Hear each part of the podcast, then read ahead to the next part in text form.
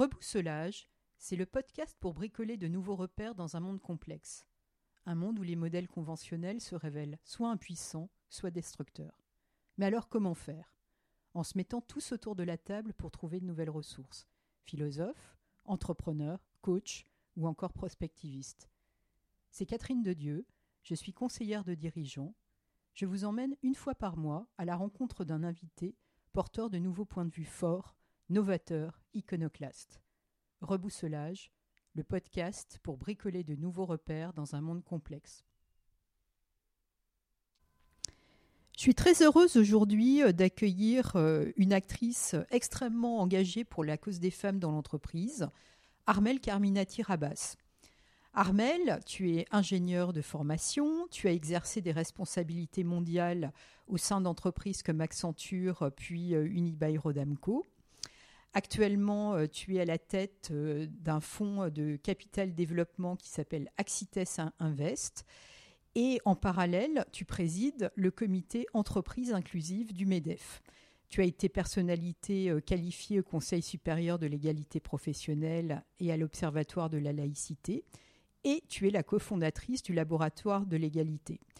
Euh, et si je t'ai invité aujourd'hui, c'est que tu es euh, l'une des co-autrices euh, d'un livre qui s'appelle Remixer la mixité et qui vient de, paraître. Merci beaucoup Armel d'avoir accepté mon invitation. Et ma première question pour toi, tu te définis comme une, une féministe assumée dans le monde de l'entreprise. Est-ce que euh, c'est une conviction et un engagement euh, que tu as développé euh, dès le début de ta carrière? En fait, l'histoire, a été très progressive. Je ne suis pas du tout tombée dans la marmite euh, de ces sujets-là toute petite. J'ai même passé euh, une enfance provinciale, protégée euh, des chaos du monde et même ignorante. Dijon Dijon, Bourgogne. c'est la ville où mes grands-parents émigrés italiens ont posé le baluchon juste avant la Seconde Guerre mondiale. Et oui, une grande naïveté, une grande candeur. de culture italienne, j'aurais euh, connaître au fond euh, autre chose que la, grande liberté que m'ont laissé mes parents. Je suis devenue ingénieure contre toute attente alors que les femmes de la famille étaient plutôt, en tout cas dans la logique d'une de mes grand-mères, des jeunes filles à qui on préparait des trousseaux. J'ai connu mon le début de mon trousseau à 16 ans. et donc j'ai choisi euh, de faire des études d'ingénieur. On devait être 6%, je pense, de filles à l'époque à Centrale, mais je ne m'en rendais même pas compte. Enfin, c'était l'ordre des choses. Euh, euh, et, au fond, il a fallu que je devienne dirigeante. Là, je vais faire un grand bond en avant, mais il a fallu que je devienne la première femme associée du cabinet Arthur Andersen de l'époque dans le conseil pour que mon président m'interpelle et me tape sur l'épaule sitôt arrivé premier comité euh, d'associés, il dit salut les gars, donc je vais le revoir à la sortie en lui disant mais il y a au fait, au fait quelque chose. Voilà, c'est sympathique, je l'adorais, mais euh, mais euh, mais quelque chose m'avait quand même un petit peu secoué. Et, et il est, il a pris la balle au bon en me disant après tout, est la seule. on vient d'élire un président américain euh, et ça va pas rater. Euh, dans l'année qui vient, on va avoir droit à un déploiement de programme diversity à l'américaine. Il a déjà annoncé ses priorités.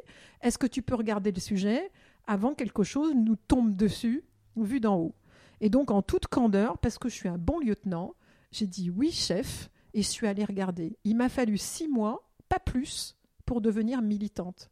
Même pas éveillée au sujet, militante en lisant les chiffres, en écoutant et en envoyant euh, une sociologue interviewer ceux, et celles qui étaient déjà partis, ceux et celles qui étaient encore dedans, immanquablement, j'ai lu euh, l'évaporation silencieuse et élégante des femmes.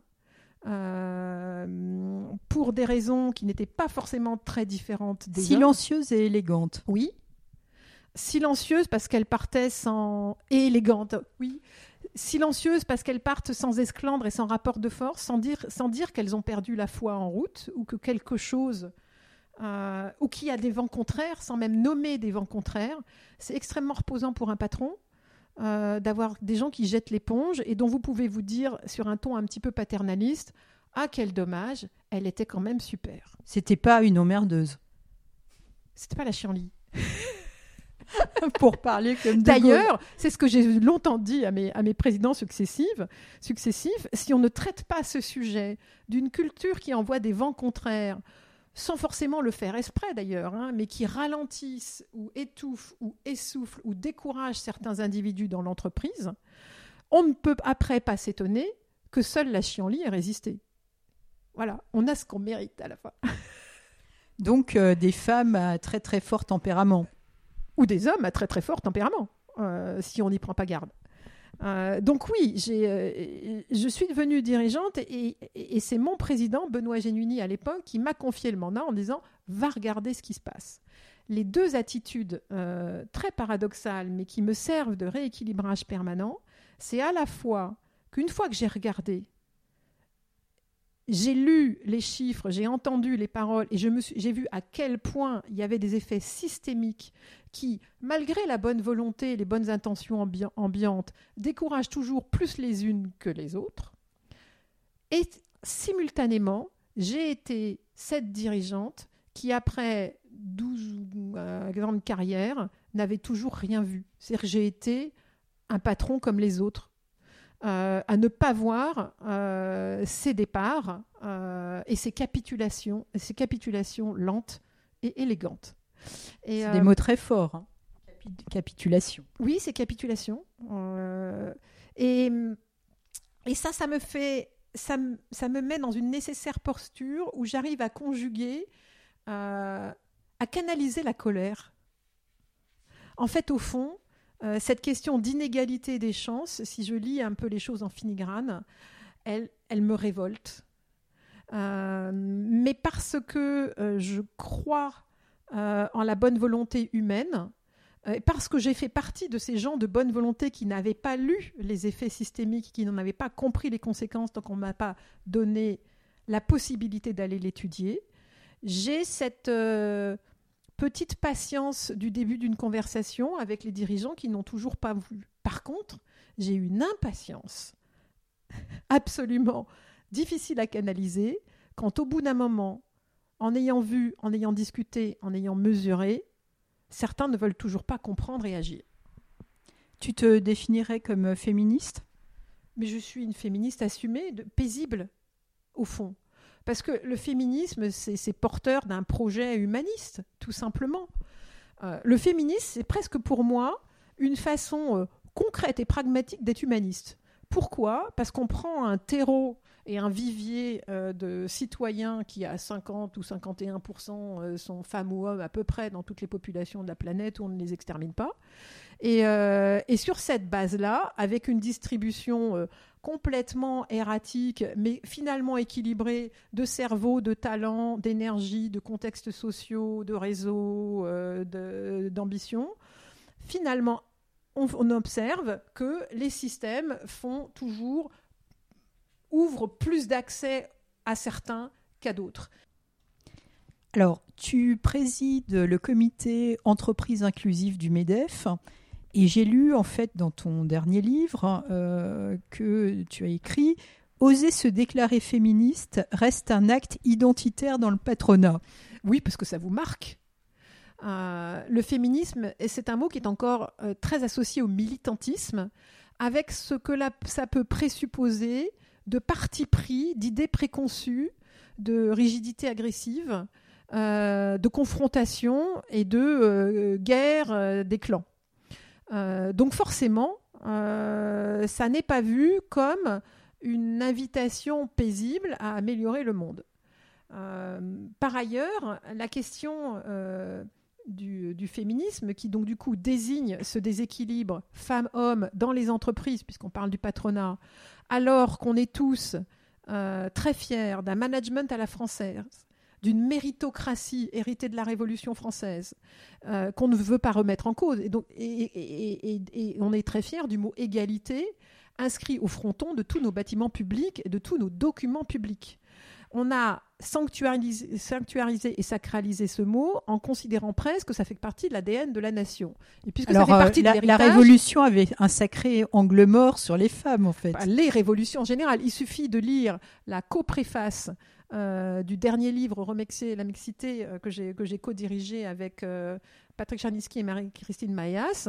Euh, et Pascal Pic, paléon euh, anthropologue, nous fait euh, un, retour arrière sur le fait que révolution sociale après révolution sociale, qu'elle était française ou qu'elle était dans, la, Russie impériale ou ailleurs, en aucun cas la question de, du rééquilibrage femmes-hommes n'a été longtemps gardée en avant. Il suffit de lire Michel Perrault sur l'histoire des femmes. Les, les, femmes ont souvent été les grandes oubliées.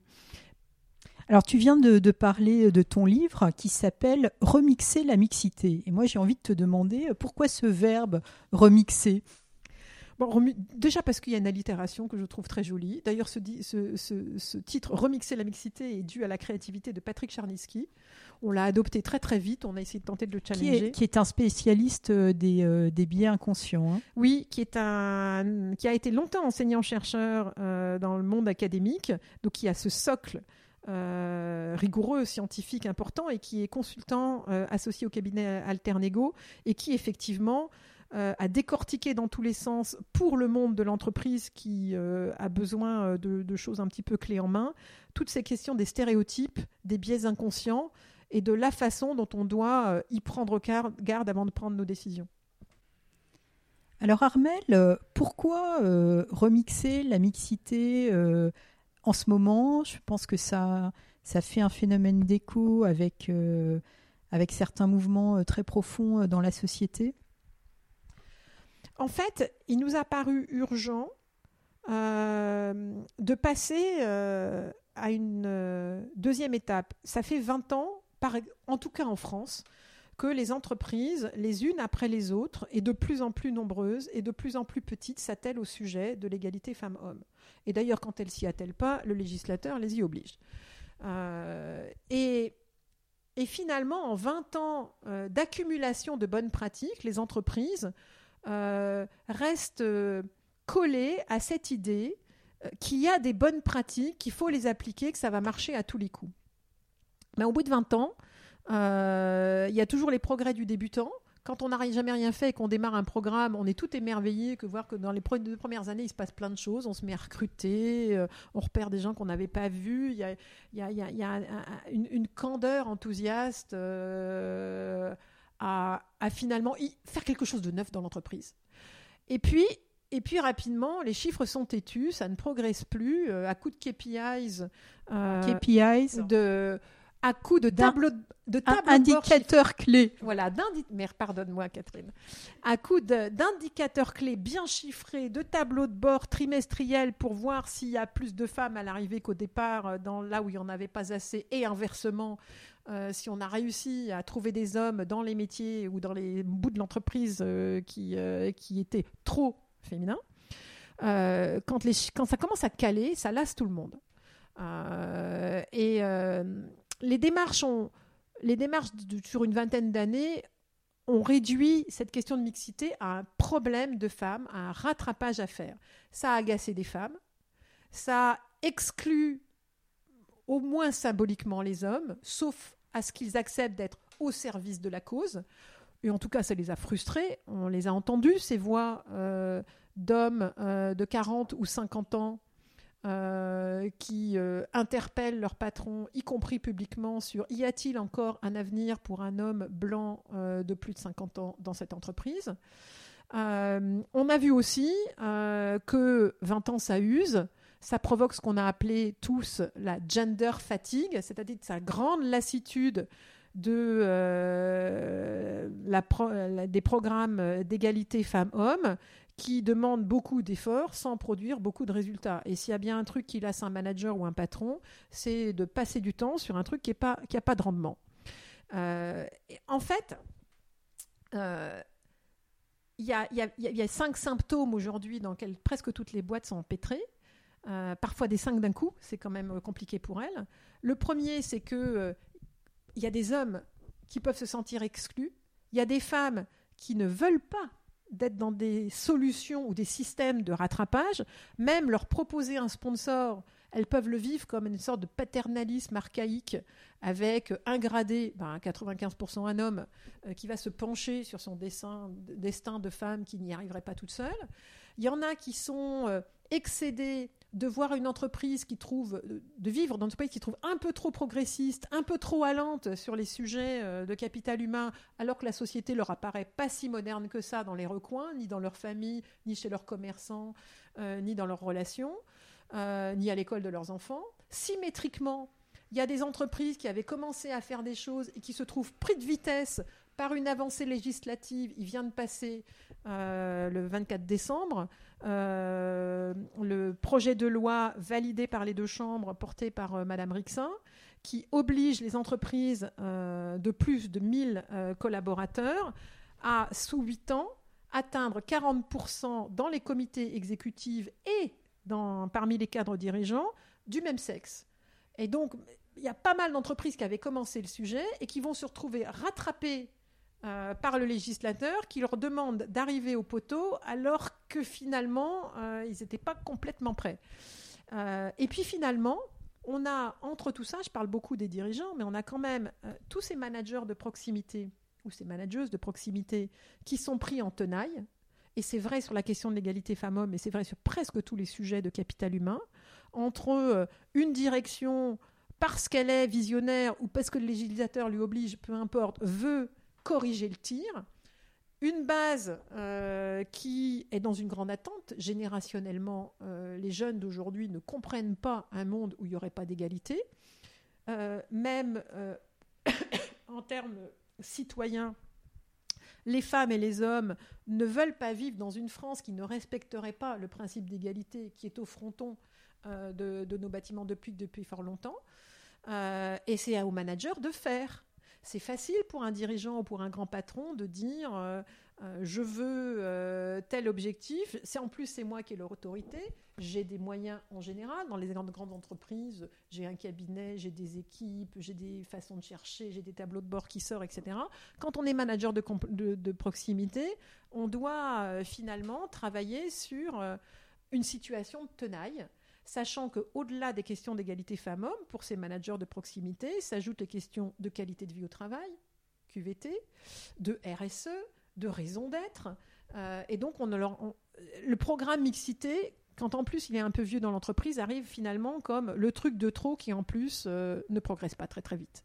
Donc, toutes ces raisons-là ont fait que pour nous, euh, quand on s'est attelé à 24 co-auteurs euh, pour traiter cette façon de sortir de l'ornière, euh, se lancer dans ce livre collectif est paru une évidence. Et d'ailleurs, on a passé la moitié du livre, c'était notre choix à tous les trois dans le cockpit de tête, sur les 16 chapitres de ce livre.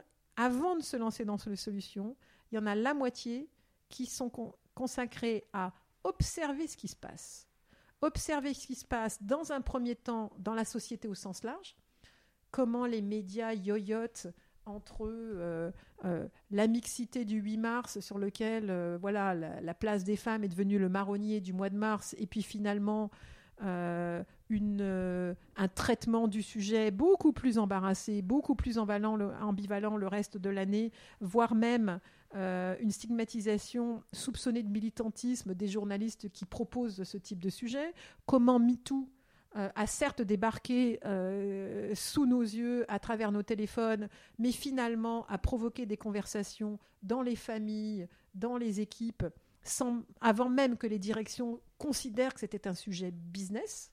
Voilà, il y a plein de choses qui bougent dans la société. et puis l'autre moitié du livre s'est lancée dans les solutions, mais avant même de faire, il faut savoir dire. Donc on a, on a passé euh, la moitié du livre à observer silencieusement. Et puis ensuite, il y a, une troisième partie qui, où on essaie de traiter la façon d'en parler de cette mixité. Parce qu'un dirigeant doit incarner quelque chose et donc il doit avoir digéré les raisons pour lesquelles subitement il ou elle s'exhiberait sur le sujet et comment il ne va pas lâcher l'affaire et comment euh, il va transmettre pour que ça tienne bon quand il ne sera plus là. Il y a la question des mots quand on emploie, quand on est communicant. Tu, c'est un métier que tu as parfaitement connu et maîtrisé, Catherine.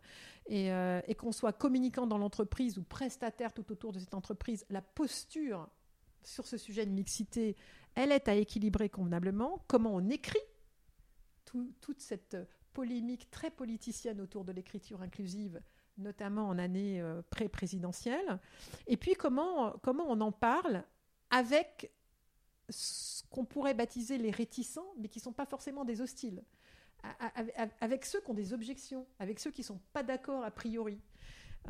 et donc, il n'y a, que la quatrième et dernière partie du livre qui, vous précipite sur euh, les actions, les process, les tableaux de bord, les méthodes, etc. Euh, et, cette question de, de la mixité, elle nécessite de se repousser dans le dossier euh, de son fauteuil, d'observer le monde et de se dire que traiter ce sujet-là, c'est prendre comme fil rouge une façon de modifier sa culture d'entreprise pour le meilleur et donc de modifier le monde. Euh, voilà. Alors Armel, nous arrivons au terme de cet entretien et nous avons une petite tradition de rebousselage qui est que mon invité partage avec nos auditrices et nos auditeurs euh, une ou plusieurs sources d'inspiration. Quelles seraient les tiennes? Question piège, Catherine. Euh, finalement, comme j'aime j'aime ces, équilibres instables euh, entre, univers qui peuvent être contradictoires. Je vais te dire que j'ai tout autant besoin euh, de m'accrocher ou de retrouver des racines que euh, de me laisser porter et de me laisser pousser des ailes. Les racines, tu les as derrière toi, c'est ces piles de livres euh, de grandes auteurs, mais parfois de grandes autrices. Moi, j'y vois là toute l'histoire des femmes de Michel Perrault. Euh, j'y vois également les publications de Françoise Héritier. Ça, pour le Françoise Héritier, grande anthropologue. Hmm. Alors, Françoise Héritier, immense anthropologue, élève de Lévi-Strauss, une des premières femmes admises au Collège de France. J'ai eu l'incroyable chance de pouvoir la côtoyer, puisqu'elle avait accepté de rentrer au conseil d'administration de la Fondation Accenture, que je présidais.